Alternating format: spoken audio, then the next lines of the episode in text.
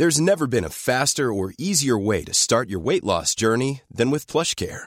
PlushCare accepts most insurance plans and gives you online access to board-certified physicians who can prescribe FDA-approved weight loss medications like Wigovi and Zepbound for those who qualify. Take charge of your health and speak with a board-certified physician about a weight loss plan that's right for you. Get started today at plushcare.com slash weight loss. That's plushcare.com slash weight loss. plushcare.com. Porque el mundo actual no se entendería sin la economía y los negocios. Acompaña a Mario Maldonado, el columnista de negocios más joven y objetivo del periodismo financiero, en su programa Bitácora de Negocios.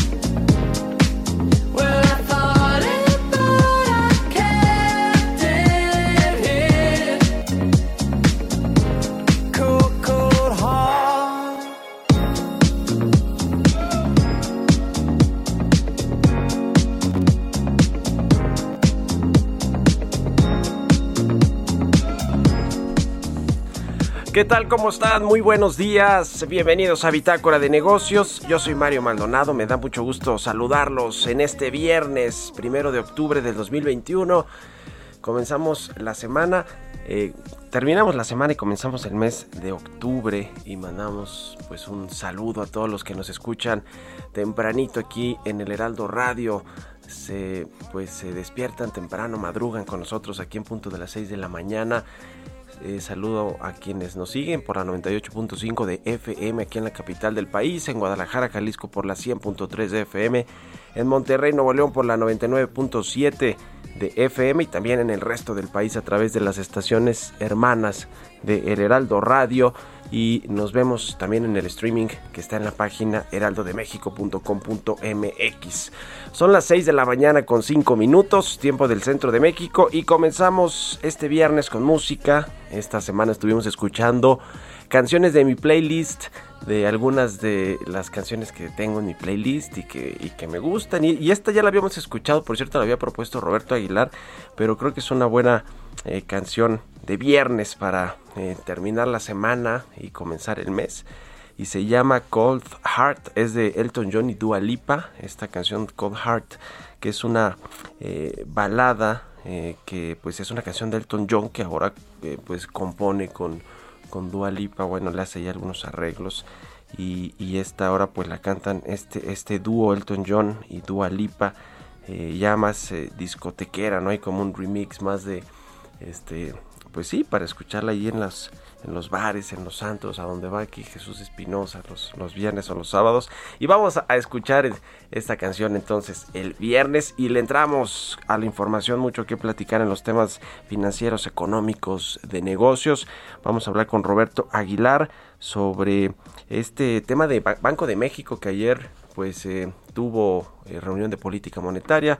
Eh, se aumentó la tasa de interés en 25 puntos base, que era lo que ya esperaba el mercado, pero pues hay más presiones inflacionarias, eso es lo que deja ver el Banco de México en su comunicado de política monetaria. Vamos a analizar esto con Roberto Aguilar y también vamos a platicar con Alexis Milo, economista, sobre este tema de la tasa de interés y del reporte de finanzas públicas de la Secretaría de Hacienda al mes de agosto cómo van los datos de enero a agosto de este 2021 en temas pues de deuda, de recaudación, de ingresos públicos, de gasto público. Le vamos a entrar a ese tema también con Alexis Milo, con Roberto Aguilar también la estanflación nueva amenaza para la economía global.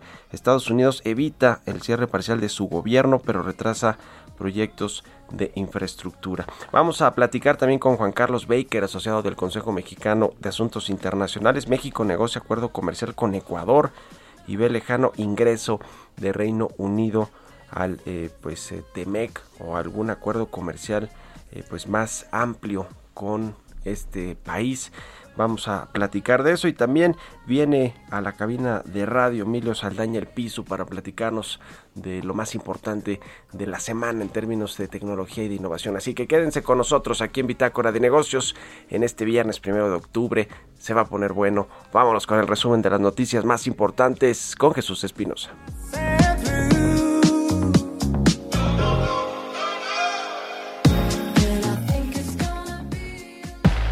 El resumen.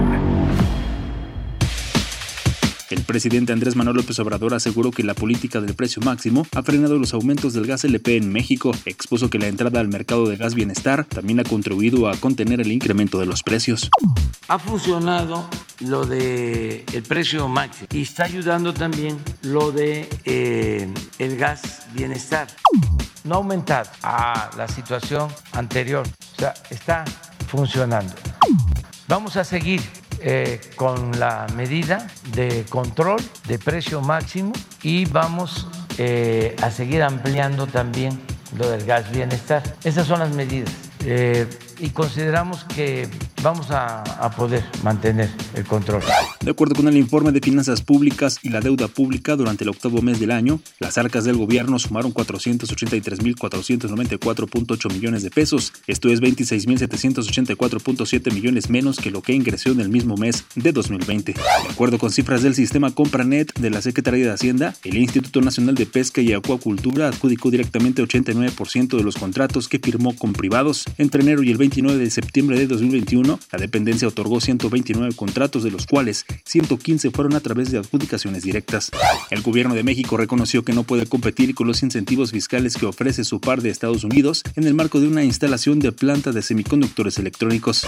El Servicio de Administración Tributaria aplicará medidas más estrictas en cuanto a la recolección de información de los contribuyentes, por lo que a partir del 2022 los bancos deberán reportar a las cuentas que reciben depósitos mayores a 15 mil pesos.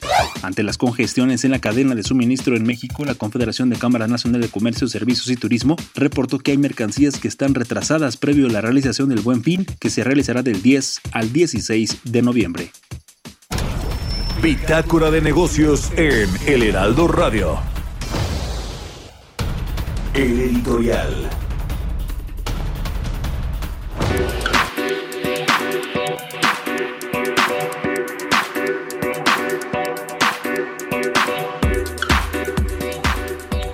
Y bueno, pues en medio de todos los reacomodos que ha, que, que ha, habido en el gabinete presidencial, los ajustes que ha hecho el presidente López Obrador a mitad del sexenio, uno de los eh, pues eh, relevos más importantes que viene para los próximos meses es el de el ministro Franco en la Suprema Corte de Justicia, José Fernando Franco, quien dejará de ser ministro de la Corte en diciembre y el presidente López Obrador tendrá que enviar una terna al Senado con sus propuestas para encabezar, bueno, pues para tener este nuevo ministro o ministra de la Suprema Corte de Justicia. Y es importante por los casos que llegan a la Corte, por la relación del gobierno federal con el Poder Judicial y en particular con la Suprema Corte de Justicia y también porque los, eh, los ministros, ministras que ha nombrado el presidente López Obrador o que le ha propuesto al Senado, que normalmente se aprueban sin más eh, problema en el, el Congreso mexicano, pues no han sido del todo, eh, pues no quiero decir leales porque en teoría pues sí es un... Eh, la Corte y el Poder Judicial pues un poder autónomo, independiente, y, y, sin embargo pues eh, normalmente los ministros guardaban cierta relación finalmente con los gobiernos, con los presidentes y no ha sido el caso, por ejemplo, de los tres ministros, ministras que ha propuesto el presidente. En el caso de Margarita Ríos Farhat, quien era jefa del SAT, de Yasmín Esquivel, eh, quien pues lleva ahí un eh, camino andado en, los eh, temas judiciales, del Poder Judicial, esposa, por cierto, de, José María Riobó, el estructurista preferido del presidente López Obrador desde su paso por la Ciudad de México y también el ministro Juan Luis González Alcántara. Los tres han dado pues en, por lo menos una ocasión la espalda al presidente López Obrador en temas importantes. Por ejemplo, Margarita Ríos pues no ha accedido a ir a platicar con el presidente López Obrador en corto temas de importancia para el gobierno federal. El caso de la ministra Yasmín Esquivel pues se ordenó o resolvió que el SAT le devuelva mil millones de pesos en impuestos a eh, la eh, hermana de Emilio el Tigre Azcárraga, que el presidente López Obrador puso en el, cielo, en el grito en el cielo públicamente, dijo que cómo era posible. Y más recientemente el caso de Juan Luis González Alcántara, que trae el asunto de poder invalidar las reformas legales que permitieron al gobierno federal y al INSABI comprar los medicamentos en el extranjero y sin licitación a través de la UNOPS. Estos tres temas muy importantes pues los han resuelto o propuesto ni más ni menos que los ministros que propuso el presidente López Obrador para integrarse a la Corte. Por eso ahora es muy importante que el relevo del ministro José Fernando Franco pues sea seguro lo va a decidir el presidente de forma pues muy importante. Se habla ahí de eh, integrantes del Consejo de la Judicatura como Loreta Ortiz como Celia Maya eh, incluso se habla del procurador fiscal de Carlos Romero del titular de la UIF Santiago Nieto y del propio Julio Scherer que salió del gabinete y que pues no le ha ido muy bien yo creo ahí con su, su pelea con Olga Sánchez Cordero y con muchos más y pues eh, incluso en una de esas hasta dar la sorpresa. En fin, ya veremos qué sucede, pero es de la primera importancia por lo que estamos viendo ahora en, las, en los golpes bajo la mesa, el fuego amigo que hay en el gabinete, parte de esto tiene que ver con este próximo relevo en la corte tan importante. ¿Ustedes qué opinan? Escríbanme en Twitter, arroba Mario Mal y a la cuenta arroba Heraldo de México. Economía y mercados. Aguilar. Ya está aquí en la cabina de El Heraldo Radio. ¿Cómo estás, mi querido Robert? Buenos días. ¿Qué tal, Mario? Me da mucho gusto saludarte a ti y a todos nuestros amigos. Pues fíjate que las bolsas europeas caían a su nivel más bajo en dos meses, extendiendo la venta global, que bueno, pues se desató en los últimos días, ya que las crecientes preocupaciones sobre la desaceleración del crecimiento económico y el aumento de la inflación disminuía el ánimo de los inversionistas. La inflación en la zona, euro alcanzó el mes pasado el nivel más alto de los últimos 13 años y parece que seguirá subiendo, lo que enturbia aún más la visión benigna del Banco Central Europeo sobre el mayor repunte de los precios desde antes de la crisis financiera mundial. Los precios subían sobre todo por el aumento de los costos de la energía, en su mayor parte una reversión del desplome de los precios del petróleo que tuvo lugar durante la pandemia pero también se notó el impacto de los cuellos de botella en la producción y el transporte marítimo, ya que los precios de los bienes duraderos subieron 2.3% con respecto a agosto. Y bueno, las bolsas asiáticas también seguían la tendencia a la baja de los mercados estadounidenses y los bonos subían, mientras el apetito por el riesgo disminuía ante la creciente preocupación porque la inflación puede persistir incluso después de que el crecimiento mundial haya tocado techo. Los mercados chinos estarán cerrados durante una semana a partir de hoy por las vacaciones de la semana dorada. Y bueno, fíjate que ya este tema de la estanflación, Mario, este concepto de estancamiento con inflación, una situación bastante dañina para cualquier economía, pues parece que se está eh, vislumbrando ya por el tema de que, bueno, pues la inflación no cede, ya aquí lo comentabas al inicio del programa, pues el Banco de México ya está pateó hasta tercer trimestre del 2023 la expectativa de que la inflación regrese a, su, a sus niveles eh, proyectados justamente por el Banco Central, que es 3 más menos un punto porcentual. Estaríamos hablando de un 4%, así es que ni tan transitoria como se había dicho en un, en un principio. Y bueno, la actividad manufacturera de Asia fue deslucida en septiembre, ya que los indicios de la pues un freno del crecimiento chino y los cierres de fábricas causados por la pandemia pesaron sobre las economías de la región. Se dio a conocer datos de, de correspondientes a septiembre de la actividad de las fábricas en Malasia, Vietnam, Estas cayeron, aunque creció en Japón al ritmo más lento de los últimos siete meses, ya es que la, escasez de los microchips y las interrupciones del suministro se sumaron a los problemas de una región que sigue enfrentándose a los efectos de la pandemia. Y bueno, ayer también la mayoría de la Cámara de Representantes de Estados Unidos votó para aprobar una medida despachada por el Senado que evita un cierre parcial del gobierno al financiar, al financiar justamente a las agencias federales en el nuevo año fiscal que comienza precisamente hoy. El proyecto de ley ahora va al presidente Joe Biden, quien se espera lo promulgue para que justamente se termine con esta situación de riesgo que hubiera puesto incluso en impago a Estados Unidos, eso sería hubiera sido histórico. Y bueno, la OPEP Plus está considerando la posibilidad de ir más allá de su actual acuerdo que aumente la producción de 400 mil barriles diarios.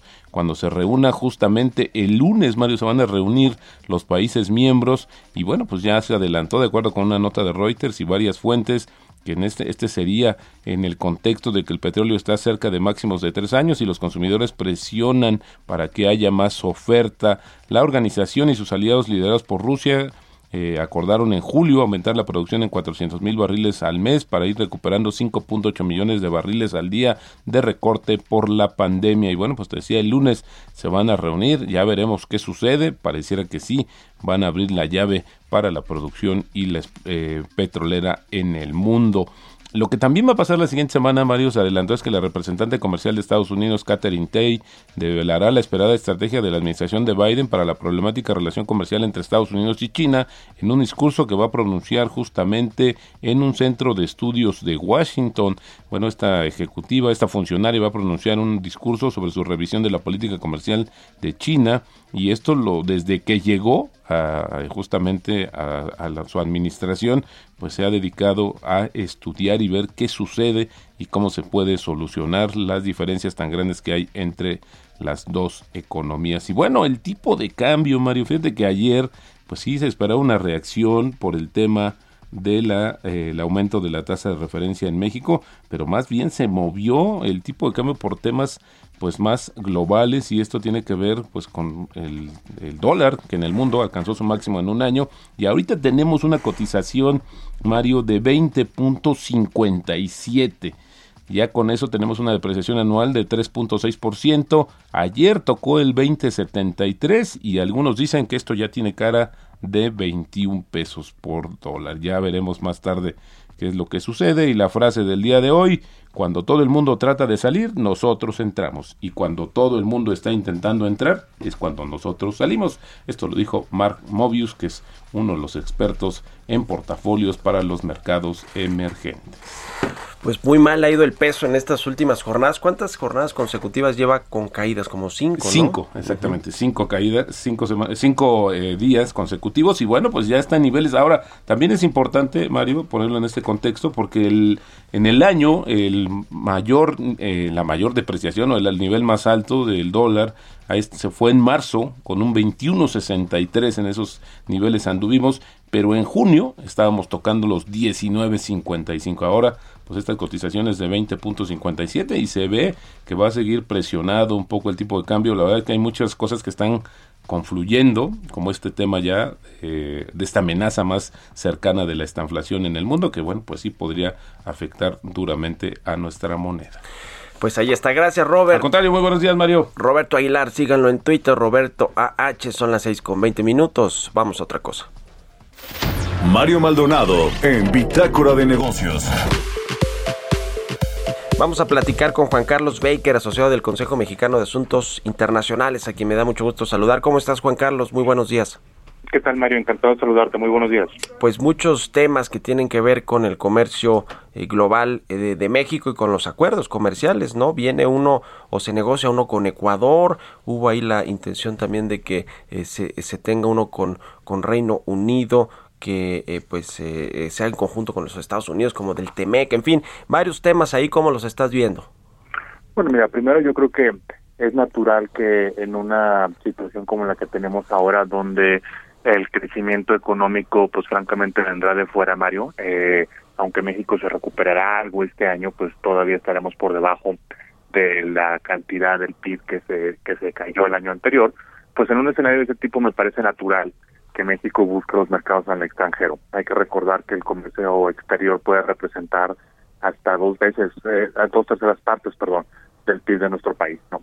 Con el Reino Unido, con el Reino Unido, eh, al momento de que ellos salen de la Unión Europea, el Brexit famoso, se da eh, un acuerdo, lo que se llama el largo comercial, un acuerdo de continuidad. México y el Reino Unido acuerdan que por un tiempo determinado le vamos a seguir dando, nos vamos a seguir dando mutuamente las preferencias como si el Reino Unido estuviera todavía en la Unión Europea, pero eso tiene una fecha de caducidad. Entonces también ahí tenemos pronto que terminar de definir cuál va a ser el nuevo marco bilateral de comercio. Con, eh, con el mismo Reino Unido, también solicitó ser miembro del Acuerdo Transpacífico, del que México es parte.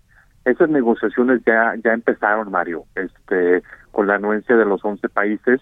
Las negociaciones empezaron ahora el pasado verano y pues también se espera que sea un proceso muy acelerado, lo cual incluso creo que romperá un paradigma porque pues propiamente hablando el Reino Unido pues no está en el Pacífico, sin embargo esa es un país al que todos queríamos ver dentro del Transpacífico, ¿no?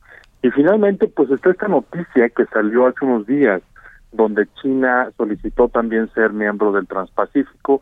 Este este tema pues tiene demasiadas implicaciones, algunas de ellas incluso geopolíticas y y de esta confrontación tan evidente entre Estados Unidos y China eh, por una hegemonía mundial. Entonces, en esta parte, pues yo creo que tenemos que hacer una reflexión más profunda, tenemos que también ver cuáles son unas consecuencias eh, que podrían venir eh, de, de la participación de China en el Transpacífico y ese, bueno, tomará más tiempo y la decisión no solamente es de México.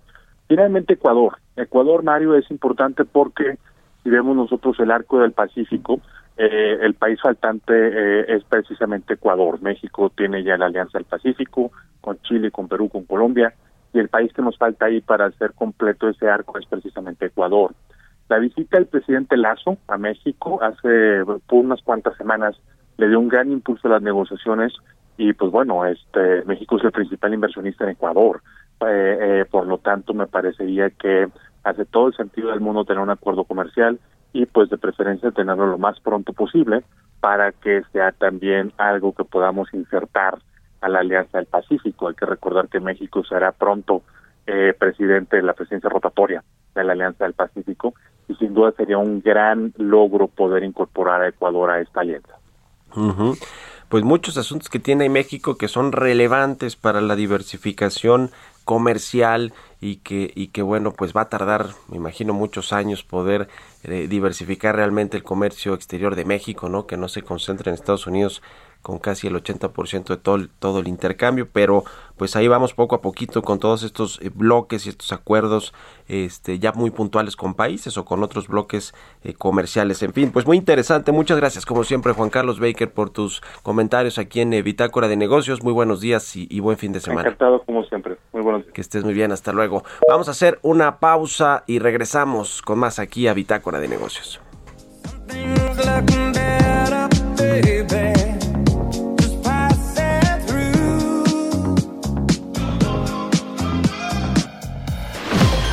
Continuamos en un momento con la información más relevante del mundo financiero en Bitácora de Negocios con Mario Maldonado.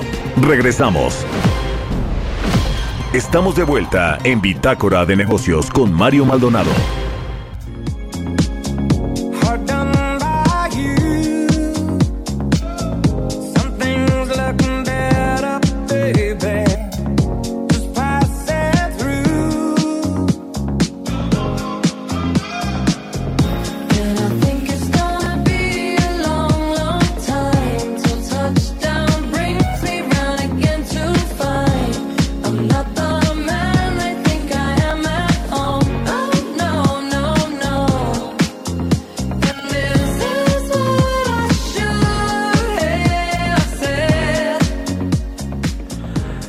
Estamos de regreso aquí en Bitácora de Negocios. Son las 6 de la mañana con 30 minutos, tiempo del centro de México, y regresamos escuchando esta canción de Elton John y Dua Lipa. Se llama Cold Heart. Es una balada como. Es de una balada como Sacrifice del estribillo de Rocket Man, de fragmentos de Kiss the Bride y Where's the Sora. Y surgió así esta canción Cold Heart, que es una pieza discotequera que remixió un dúo de eh, pues eh, de DJs y que cantan Elton John y Dua Lipa, pero se escucha bien, ¿no? Se escucha muy bien. No, no sabía que tenía todo esto detrás, esta de Cold Heart de Elton John y Dua Lipa. Bueno, eh, hay un mensaje importante aquí que tenemos que comunicarle en el Heraldo Media Group. Hoy, que comienza octubre, es el mes de la sensibilización del, sensibilización del cáncer de mama y con un gran apoyo y esfuerzo todo el Heraldo Media Group y la Fundación Andrade pues lanzaron una campaña para la prevención de esta enfermedad.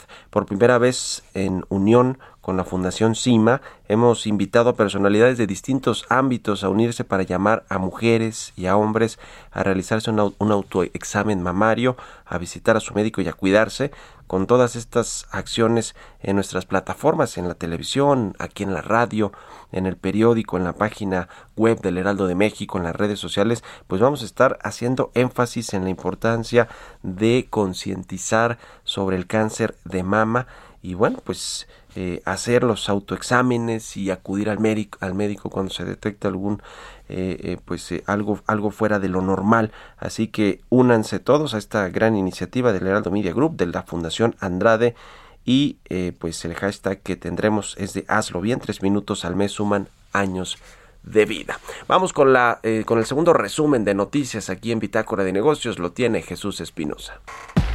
El resumen. Mónica Duhem, titular de la Unidad de Inteligencia Económica Global de la Secretaría de Economía, señaló que en la segunda mitad de este año la inversión extranjera directa que recibirá México mantendrá la tendencia alcista que registró en la primera mitad. Jorge Arrola Cavazos, jefe de la Unidad de Competitividad y Competencia de la Secretaría de Economía, dijo que uno de los compromisos que tiene el gobierno federal de manera no vinculante es adelantar a los burócratas el 50% de su aguinaldo una semana antes de que se lleve a cabo el buen fin. El director general de Mercado Libre destacó que el incremento de ventas a través de canales digitales en los días de confinamiento por la pandemia de COVID-19 ha reducido el uso del efectivo en América Latina, en un contexto donde las pequeñas y medianas empresas encontraron en la tecnología una alternativa para colocar sus productos en medio de la contingencia sanitaria. De acuerdo con su reporte anual 2020, la aerolínea Volaris conservó a sus casi 5.000 empleados en 2020, en medio de la pandemia y de una de las peores crisis en la historia de la aviación comercial. Empleó a 2.239 mujeres y 2.607 hombres el año pasado, con un total de 4.846 personas. La oficina de Análisis Económico informó que el Producto Interno Bruto de Estados Unidos aumentó 1.6% en el segundo trimestre respecto a los tres meses precedentes, sin cambios respecto al cálculo previo.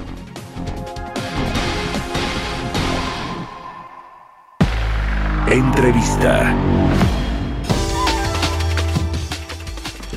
Bueno, pues le decía que ayer el Banco de México eh, dio, dio su, eh, a conocer su decisión de política monetaria eh, aumentó la tasa de interés en 25 puntos base, está eh, ya en 4.75% la tasa de referencia del Banco Central.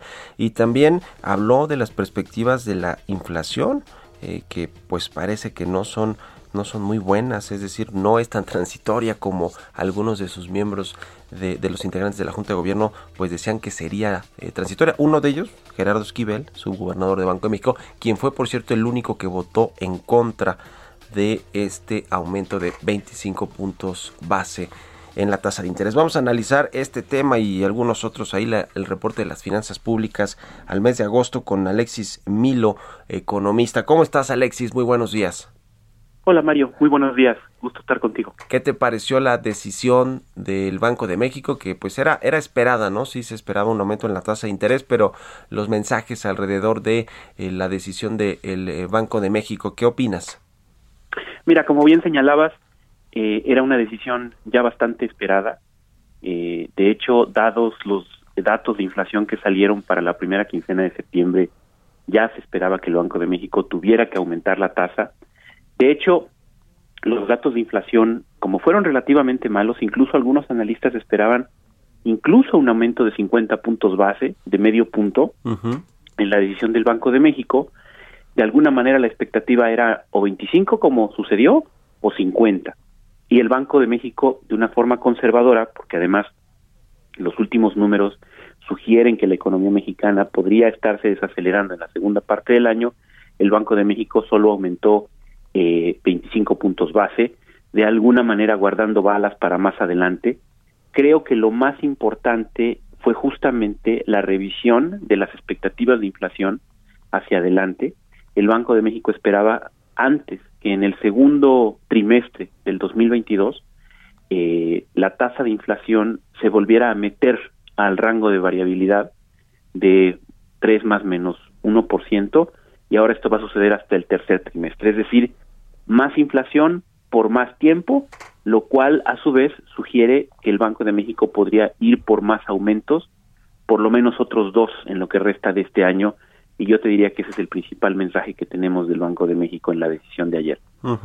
Este tema de la inflación que en, en septiembre, en la primera mitad de septiembre, pues se aceleró hasta 5.87%, arriba por supuesto las expectativas, ¿no? De, del, Banco de México, que es de 3 más menos un punto porcentual, o sea, un máximo de 4, 4%. Eh, pero bueno, pues ahora las previsiones es que, como ya eh, eh, platicamos, que cierre el año en 6.2%. Eh, y, y, y, bueno pues el 2022 tampoco se ve que será que será fácil aunque pues eh, en teoría regresará a los rangos que tiene el Banco de México la inflación en nuestro país. Eh, eh ¿Cómo estás viendo todas las condiciones globales de México? Hablamos hace ratito con, con, Roberto Vilar sobre el tipo de cambio y estas, esta volatilidad que ha tenido el peso en las últimas jornadas o estos, digamos, eh, depreciaciones que ha sufrido la moneda mexicana. ¿Esto eh, eh, crees que de pronto tiene que ver también con la decisión de Banco de México, más allá, digamos, de los temas específicos del aumento de los precios, los energéticos, el gas LP, algunos productos eh, eh, agropecuarios, en fin, este asunto de cómo está el mundo y, el, y las decisiones de otros bancos centrales, ¿qué tanto están jugando en las decisiones aquí en México? Mira, es un panorama bastante complejo, porque por el lado nacional, pues obviamente tenemos estas presiones de precios, el efecto base respecto a el año pasado, es decir, la recuperación eh, de alguna manera está incidiendo en la mayor inflación, de alguna manera el Banco de México, y nosotros estamos de acuerdo, sigue pensando que esto es un choque temporal sobre la inflación, porque el año que viene no vamos a tener pues este efecto base dado por la pandemia, no vamos a tener un aumento tan brusco en el precio de los energéticos, de alguna manera si la recuperación se termina de consolidar este año, no vamos a tener esas presiones el año que viene, entonces de alguna manera pues el, el, el, estas presiones de la inflación deberían ser temporales y como tú bien señalas, regresar a un punto más, más eh, neutral, más dentro del rango de variabilidad. Ahora, en este contexto, también la parte internacional es muy compleja. Eh, de alguna manera, eh, lo que explica la depreciación del peso con respecto al dólar en los últimos días, pues es esta situación de incertidumbre que prevalece en Estados Unidos sobre la aprobación del famoso techo de endeudamiento. Es decir, en Estados Unidos el Congreso no se termina de poner de acuerdo sobre si le va a autorizar el techo de endeudamiento, si le va a autorizar eh, eh, unas cuestiones fiscales al, gobierno de Estados Unidos y esto pues nos está llevando a una incertidumbre global que ha incidido de manera importante sobre los tipos de cambio. Ahora, en este contexto ya teníamos algunas complicaciones en semanas previas, como tú lo sabes, este asunto de Vergrande, la gran inmobiliaria de China que podría tener eh, algunos problemas de crédito, etcétera. Es decir, es un panorama que estaba incidiendo de alguna manera sobre las monedas, sobre la, sobre la volatilidad global, y en este contexto, sumado a la alta inflación de México, pues obviamente lo hemos tenido como un impacto negativo sobre las condiciones eh, financieras en general. Por eso es que algunos analistas eh, esperaban o decían que era posible que el Banco de México aumentara incluso mucho más. El Banco de México decidió no gastarse esas, esas balas aumentar solamente 25 puntos base, pero esto evidentemente nos habla de que lo seguirá haciendo. Pero el escenario es bastante complejo. Eh, lo que lo que yo creo es que en las próximas semanas, cuando se resuelva el tema de Estados Unidos, es decir, que el, el Congreso se ponga de acuerdo en el techo de endeudamiento, eh, que algunos de estos temores globales, por ejemplo, como lo de la inmobiliaria china, eh, cedan, podríamos ver una recuperación del tipo de cambio quizá a niveles más cercanos a los 20 pesos por dólar, que además pues es lo que había venido prevaleciendo a lo largo del año, ¿no? Sí. Entonces tú ves una, una, eh, a un aumento más eh, en este año para que cierre en 5% la tasa de interés. Eh, bueno, de hecho podrían ser dos. Dos. Sí, eh, faltan dos reuniones del Banco de México. Sí. Eh, el hecho de que el Banco de México haya revisado al alza su trayectoria esperada de inflación probablemente sugiere que va, va a seguir aumentando. Entonces es probable que la tasa terminara este año con estos dos aumentos de un cuarto de punto en 5.25, Mario. Eso yo creo que sería lo que podríamos esperar a partir de lo que el Banco de México anunció ayer. Ya, pues ya, ya lo veremos y también pues eh, lo que hace la Reserva Federal de Estados Unidos y otros bancos centrales que pues seguramente están a la vista de, de la Junta de Gobierno del Banco de México para tomar también sus decisiones más allá de lo que sucede, por supuesto, con la inflación, que ese es el mandato, el mandato que tiene la estabilidad de los precios. En otro asunto, eh, Alexis, quiero preguntarte sobre el reporte de finanzas públicas al mes de agosto que reveló ayer la Secretaría de Hacienda, eh, eh, pues parece ser que no, que no, no, no, no nos va tan mal, por ejemplo, la recaudación, ¿no? Que aumentó eh, de forma importante, casi 25 mil millones de pesos más de lo previsto originalmente. Eh, eh, los ingresos petroleros también con un incremento importante por el aumento en el precio del barril de, petróleo a nivel internacional. ¿Qué balance haces de lo que tuvimos ayer, del reporte que conocimos ayer de finanzas públicas? Mira, como tú sugieres, no hubo grandes sorpresas. Recordemos que el año pasado los ingresos eh, tributarios del gobierno incluso aumentaron, en parte por razones transitorias. A muchos nos sorprendió que estos ingresos tributarios estuvieran aumentando, a pesar de que la economía estaba cayendo de manera tan importante. Y entonces, los ingresos tributarios pues no sufrieron esta caída que nos dieran un efecto base eh, importante. Por eso es que el aumento de los ingresos tributarios en este año, o los ingresos totales, pues es, es buena noticia, ¿no? Ahora, hay que ver cuál es la composición de esto, un poco para entender cómo esto refleja lo que está pasando en la economía. Sí tenemos un aumento en los ingresos totales, pero una buena parte de esto es por el aumento de más del 60% en los ingresos petroleros, por el efecto de los precios, a pesar de que la producción de petróleo eh, cae respecto al año pasado, el efecto de los precios predomina y tenemos esa parte apuntalando los ingresos pues que crecieron 5.5% respecto al periodo, eh, a los primeros ocho meses del año anterior, en los primeros ocho meses de este año, ¿no? Ahora, cuando vemos la composición de este crecimiento y que le están ayudando los ingresos petroleros, los ingresos tributarios aumentan solamente 2.7%, ¿sí?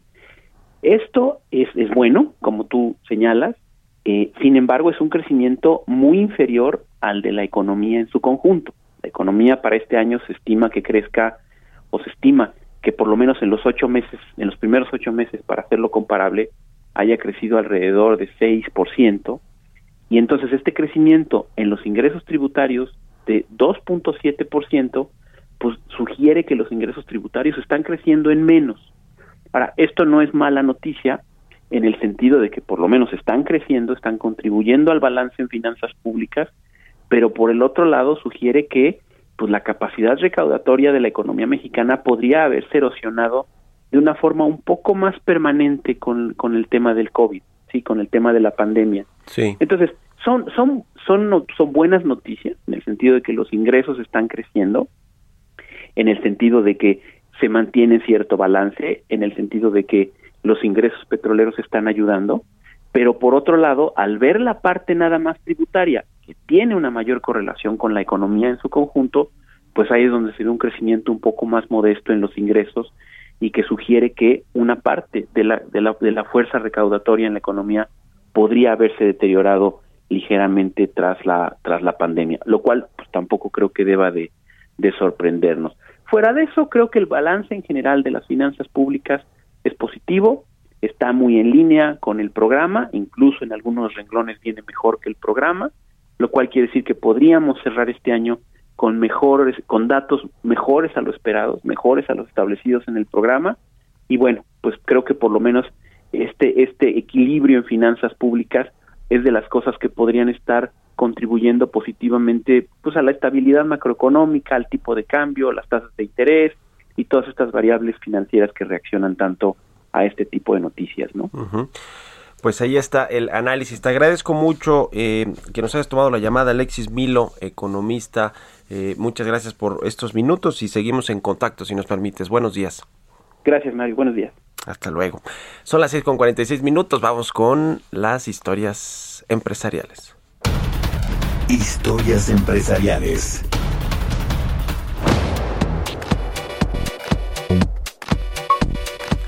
¿Qué ha pasado con esta plataforma digital llamada Cody? que pues ya llegó a su segundo aniversario, cumplió dos años desde que inició operaciones oficialmente. Vamos a escuchar esta pieza, esta nota que preparó Giovanna Torres al respecto.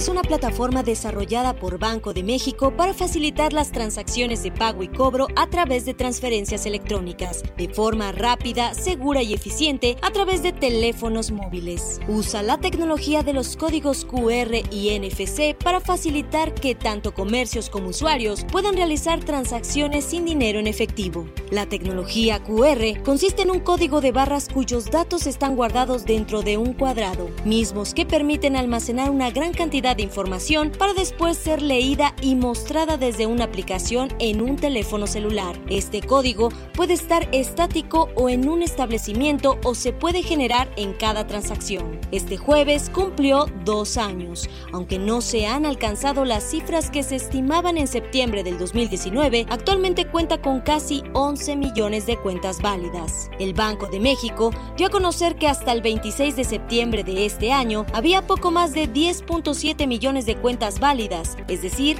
que ya pueden generar mensajes de cobro y se encuentran asociadas a un dispositivo enrolado. Se tenía pronosticado que para septiembre del 2020 hubiera 18.1 millones de usuarios registrados y casi 28 millones de transferencias. De las casi 11 millones de cuentas validadas, 61% las tenía BBVA México, 17% Bancoppel, 12% Citibanamex y 11% estaban en el resto de los participantes. Para Bitácora de Negocios, Giovanna Torres. Tecnología. Y bueno, ya está aquí en la cabina de El Heraldo Radio, el Piso, Emilio Saldaña Pisu, para hablarnos de lo más relevante de la tecnología y la innovación. ¿Cómo estás, Pisu? Buenos días. Muy bien, mi querido Mario, muy feliz viernes y muy feliz viernes a nuestra audiencia. Les comparto rápidamente las noticias de lo más relevante en tecnología esta semana. De entrada estamos de festejos. Google cumple 23 años y de verdad no exageramos cuando decimos que el mundo ha sido transformado por el verbo googlear. El pasado 27 de septiembre Google celebró en efecto su aniversario número 23. A lo largo de estos 23 años, el gigante de búsquedas ha influido en numerosas facetas de la comunicación digital web, el consumo de videos y en general el consumo de contenidos. En 1996, el motor de búsqueda se puso en marcha en la red de la Universidad de Stanford. Google se estableció en 1998. Los fundadores Larry Page y Sergey Brin, cofundadores por cierto más bien, iniciaron la empresa como un proyecto de investigación en la red privada de la Universidad de Stanford y a partir de ahí no solamente se convirtieron en la referencia obligada para encontrar contenido dentro de Internet, sino que la variedad y cantidad de productos de software que han desarrollado que van desde correo, mapas, teléfonos, hasta inteligencia artificial e incluso cómputo cuántico, han provocado que la empresa se reestructurara en 2015 tomando el nombre de Alphabet. Y bueno, hoy la respuesta obligada y casi inmediata a una pregunta, si no tenemos la respuesta en el momento, es googlealo. ¿A poco no? Feliz cumpleaños número 23 Google Alphabet. Y por otro lado les platico que Francia ha prohibido a sus ministros utilizar la nube de Office 365 por temor a espionaje por parte de Microsoft para el gobierno de Estados Unidos. Francia ha tomado ahora una decisión histórica al prohibir a sus ministros el uso de esta plataforma Microsoft 365 y la razón tiene que ver con el posible intercambio de datos con el gobierno de Estados Unidos. De acuerdo al Departamento de Sistemas de Información del Estado francés, Microsoft, en coincidencia, la ley estadounidense habla sobre las empresas que pueden solicitar acceso a datos que están en la nube almacenados en Europa independientemente de su ubicación. El gobierno francés teme que Microsoft 365, alojado en Azure, la plataforma de Microsoft de nube, dé lugar a la divulgación de datos. Y finalmente le habíamos platicado en este mismo espacio de la posibilidad de una versión para niños, Instagram Kids, en la que estaba trabajando Facebook. Y en los últimos días, The Wall Street Journal publicó una serie de artículos muy críticos sobre Facebook que llamaron la atención incluso del Congreso de Estados Unidos. Parte de esta investigación acusa a la red social de saber que Instagram ejerce una influencia tóxica y daña a los adolescentes y no hacer nada al respecto. Facebook, dueña de Instagram, había estado trabajando en esta versión para menores de 13 años con medidas de seguridad más enfocadas a dicha edad y antes de que pudiera ver la luz el proyecto, Facebook anunció esta semana abandonar el proyecto, pausarlo y en un comunicado anunció que crear Instagram para personas de 13 años o menores es lo correcto, pero aparentemente no en este momento. Un grupo de demócratas, le comentaba yo al principio que el Congreso de Estados Unidos intervino, un, un grupo de demócratas, incluido el senador Ed Markey, la representante Casey Castor y Lori Trahan, escribieron una carta a Facebook que publicaron esta semana, el pasado miércoles, pidiendo a la compañía no que pause el proyecto, sino que lo abandone, que abandone los planes de lanzar una aplicación de Instagram para niños. En lugar de centrarse en Instagram Kids, la plataforma prometió utilizar este tiempo para trabajar con papás y mamás, expertos y legisladores para demostrar el valor y necesidad de este producto y desarrollar herramientas de supervisión parental para adolescentes. Así que por lo pronto, Tengamos cuidado con las aplicaciones que les prestamos a nuestros hijos e hijas al navegar y si son menores de 13 años, que es la edad en la mayoría de las plataformas para poder utilizarlas, tengamos no doble, triple, cuádruple precaución, mi querido Mario. Mucha precaución porque pues ya eh, Internet eh, y los y todas estas herramientas digitales que pues yo creo que nos han eh, hecho avanzar mucho en temas de conectividad y en temas de cómo se relaciona el mundo, ¿no? Y, la, y la gente, los, los niños, pero también tiene sus riesgos que son muchísimos y que lo vemos ahora con este asunto de las versiones de Instagram para, para menores que pues finalmente ya no van a ver la luz o por lo menos ya no en el corto plazo. En fin, todo eso ya comienza a generar problemas, ¿no? Hay los propios estudios de que el uso de las redes sociales pues es eh, un arma de doble filo, ¿no? Para todos, no solo para los niños, para, para todo el mundo. Sí, señor. Totalmente. Oye, y antes de despedirnos, justamente al iniciar mi cápsula esta mañana, estábamos escuchando antes un reportaje sobre el avance de Cody. Recordarle a la audiencia. dos ventajas importantísimas con Cody. La primera es el poder realizar transferencias de manera inmediata, 24 por 7, 365 días del año, pero además el no cobro de comisión por este tipo de transferencias. Esas dos cualidades, el traspaso inmediato entre cuentas y la ausencia de un cobro de comisión, me parece que son una muy grata invitación para que hagamos más uso de este servicio. No tiene costo, vale mucho la pena. Sí, y es una, pues un trabajo conjunto ahí de toda la industria eh, del sector financiero, del Banco de México, de, de la Secretaría de Hacienda, en fin, es un trabajo que que se hizo de hace dos años y que, y que ha funcionado un poquito más lento de lo que se preveía, pero, pero ahí va y yo coincido, es una plataforma importante que deberíamos estar probando, usando pues, pues más, cada vez más. Gracias, Pisu. Que tengan muy buen fin de semana, señor. Nos vemos a ratito en la televisión en el canal 10. Emilio Saldaña, el Pisu. Con esto nos despedimos, llegamos a final, al final de Bitácora de Negocios, se quedan aquí en El Heraldo Radio con Sergio Sarmiento y Lupita Juárez y nosotros nos escuchamos el próximo lunes tempranito en punto de las 6 de la mañana. Buen viernes y muy buen fin de semana.